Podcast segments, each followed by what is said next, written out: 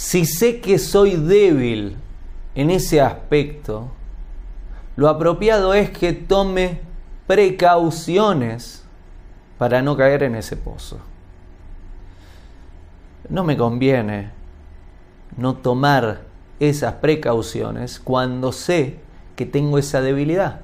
Porque si no tomo las precauciones adecuadas sabiendo que tengo esta debilidad, posiblemente me caiga en ese pozo. ¿Y sabes qué? No está bueno.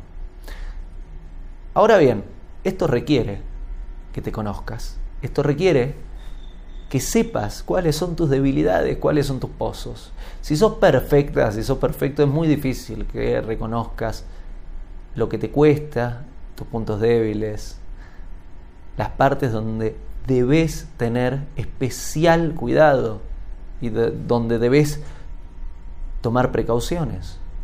El conocerte implica que reconozcas dónde necesitas ayuda, qué te cuesta, cuáles son tus pozos, cuáles son vicios en los que fácilmente te podés dejar llevar y no controlarte muy bien.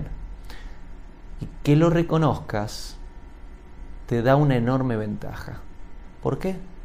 Porque sabiendo cuáles son tus pozos, conociendo tus pozos, podés tomar precauciones para no caer en ellos.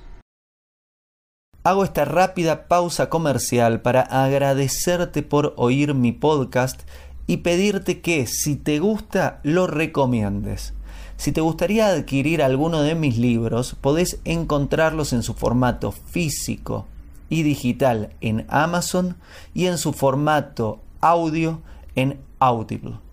Gracias y que continúes disfrutando del contenido que tengo para vos.